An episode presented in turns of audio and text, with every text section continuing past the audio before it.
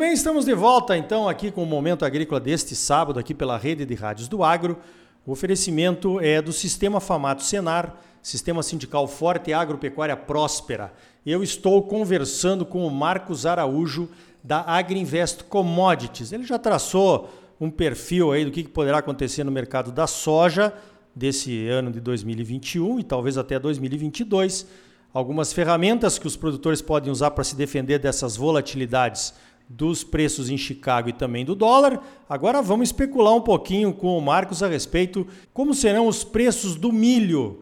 Agora esta cultura que nós recém vamos começar a plantar aqui no Mato Grosso. Marcos, você tem algumas dicas aí para os nossos ouvintes?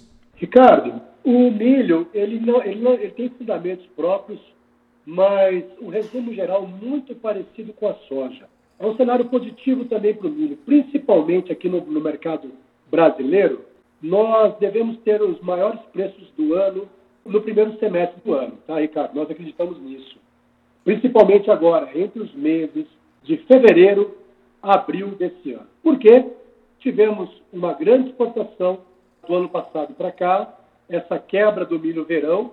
A Conab trabalha com uma produção do milho verão próxima a 24 milhões de toneladas e o mercado trabalha com estimativas inferiores a 21 milhões de toneladas. Nós também temos, Ricardo, um cenário favorável para o milho, que é o crescimento da produção de carnes, aves e suínos principalmente, né?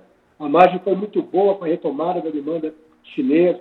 Temos também novas usinas de etanol no Brasil pela frente. Isso tudo vai demandar muito milho. E para o segundo semestre, Ricardo, o milho brasileiro está entre os mais baratos a nível global. Então a demanda internacional deve migrar bastante aqui para o Brasil. Respondendo a sua pergunta, então, nós acreditamos na alta do milho também e melhores preços entre os meses de fevereiro a abril desse ano, Ricardo. Ok, mas Marcos, você mencionou aí o setor de carnes, né? Que se ressente de, de, dessa alta nos preços do milho, inclusive o governo até autorizou a importação para ver se reduz um pouco a pressão nos preços do milho, que também foi exportado, aumentou o consumo e tudo mais, né? O, o mercado interno suporta, Marcos, na sua visão, esse preço de milho bem alto, muito mais alto em relação à média que nós íamos observando nos últimos anos, principalmente num ano onde provavelmente nós não teremos mais aquela ajuda do governo, ajuda emergencial do governo para o pessoal que está desempregado. E como é que você está analisando essa questão? Ricardo, o preço do milho subiu bastante o ano passado, né? Mas o que subiu mais do que o próprio milho foram as carnes exceto o suíno, que no final do ano deu uma voltada violenta no mercado, preços em Minas Gerais bateram quase 9,50 o quilo do suíno vivo e atualmente é negociado ao redor de 7,30. Isso porque, Ricardo, sazonalmente também agora, as exportações para a China diminuem o ritmo em função que o container que foi exportado agora com carne, com, com carne congelada vai chegar lá na China em fevereiro, bem na época do, do feriado lunar deles. E eles buscam, então, essas importações antecipadas. Tá? Nós já temos visto a China retomando suas compras, em menor ritmo ainda. Então, a resposta é: o consumidor de milho, o agricultor, o sumicultor, ele conseguirá pagar preços altos pelo milho desde que tenha uma recuperação do preço das carnes, principalmente o suíno, que caiu bastante. Mesmo que o mercado doméstico é o grande consumidor ainda, tá, Ricardo? Mas eu acredito, em função desse dólar nesse cenário de inflação como um todo, e não é uma coisa de longo tempo, tá? A gente sabe bem que altas do preço do milho são altas num curto período de tempo, já a soja dura mais tempo.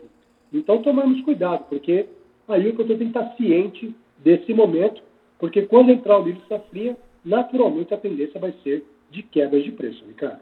Ah, ok, muito bem. Informação importante, então, essa questão do milho não ter a mesma durabilidade né, nos preços do que a soja tem, por exemplo. Deixa eu te contar aqui para os nossos ouvintes também, Marcos. Nós temos um projeto de integração lavoura-pecuária aqui na fazenda. Nesses preços da carne, a margem do confinamento para o próximo ano é muito apertada. Nós estamos buscando aí outras alternativas de alimentação do gado, né, para poder, digamos, eh, seguir no projeto. Então, complicou. Mas enfim, vamos ver o que vai acontecer, né? O Marcos, uma outra questão, outro dia você me mandou um estudo que eu achei muito bom da Agriinvest a respeito do preço dos adubos. Eu gostaria que você falasse daquele estudo, daquele estudo aqui para os nossos ouvintes. Bom, Ricardo, toda semana nós temos o nosso serviço de consultoria, né, informações estratégicas para o agronegócio e semanalmente nós fazemos esses relatórios de fertilizantes aqui para o Brasil, ah, desde os preços praticados no porto até a ponta chegando nas fazendas. Então nós tivemos, como eu falei o ano passado, de abril a junho, foram os melhores momentos de compra do, dos fertilizantes, das matérias-primas principalmente. De lá para cá, nós tivemos uma forte alta do fósforo, o MAP e o DAP no mercado internacional, porém os nitrogenados não tiveram a mesma alta a exemplo do que foi os fosfatados. Nós tivemos uma recuperação mais leve para a ureia, sulfato de amônio e o próprio KCl também ainda não subiu tanto. Se nós pegarmos, eu sei que depende do produtor rural, se vai usar matéria-prima, eu vou pegar um exemplo de um formulado 02020, muito utilizado pelos produtores do Mato Grosso. A relação, pegando o preço da soja para 2022, Ricardo, que você comentou no nosso bate-papo, é uma soja que se traduz em sorriso no médio norte do Mato Grosso, ao redor de 22 dólares e 30, Ricardo. Se nós fazermos a relação de troca, sacas de soja para uma tonelada do 0,2020, isso está dando 14,6 sacas de soja para uma tonelada do 0,2020. Ou seja, se o produtor for aplicar 500 quilos, jogando 100 pontos de fósforo e potássio, ele está fazendo de custo a lavoura do ano que vem de fertilizante com 7,3 sacas por hectare. Historicamente, ele faz um custo no Mato Grosso com 10 a 12 sacas de soja por hectare no adubo. Vejam vocês que por mais que o preço da soja para o ano que vem esteja muito abaixo desse ano, Ricardo, mas o poder de compra do sojicultor está muito interessante. Então, basicamente, o produtor rural tem três moedas, né? O real, o dólar e a soja, ou o milho ou o algodão. Então, ele tem que avaliar com todo carinho e fugir dessa tentação do risco cambial. Imagine você, um produtor rural que comprou os insumos com dólar a 6 e, por sorte, Chicago explodiu. Compensou essa queda do dólar. Senão ele venderia soja quanto? Então, tomar muito cuidado com esse risco cambial diante dessa volatilidade que eu falei do dólar, porque pode pegar muita gente no contrapé, tá, Ricardo? Então, respondendo você, Ricardo, está interessante a relação de troca, o poder de compra do produtor para os fertilizantes para o ano que vem a exemplo que eu falei do formulado. Então, nós tivemos aí a ureia. Uma ureia, se nós pegarmos o preço de uma ureia base Porto, Ricardo, é em torno de R$ 1.850 a tonelada. Basta você somar o frete do porto até a tua região para ter uma noção do que seria.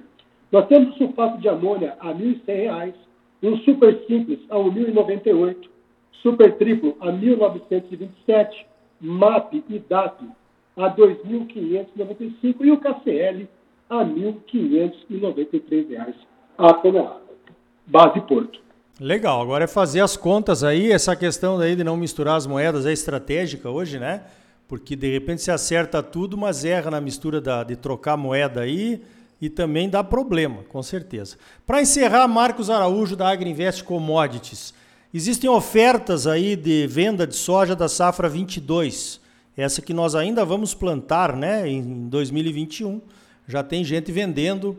Por outro lado, o produtor está meio, digamos assim, receoso de tomar posições no mercado muito cedo, porque esse ano aconteceu isso que você falou no início da nossa entrevista, R$ reais a saca, chegou em 150. Que postura você recomenda para o produtor? Está vendendo muito, muito antecipado? Tem que esperar? ou aproveita o preço e se defende? Como é que ele, o que, que ele tem que fazer na, na visão da Agriinvest aí?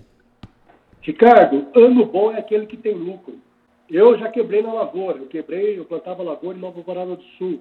Infelizmente conheço bem essa realidade. Ô Ricardo, na nossa estimativa aqui, para safra 21 e 22, lá para fevereiro de 2022, a condição do mercado agora, Chicago a 11,54, um prêmio no porto de 38 centavos acima de Chicago, e um dólar futuro a 5,38.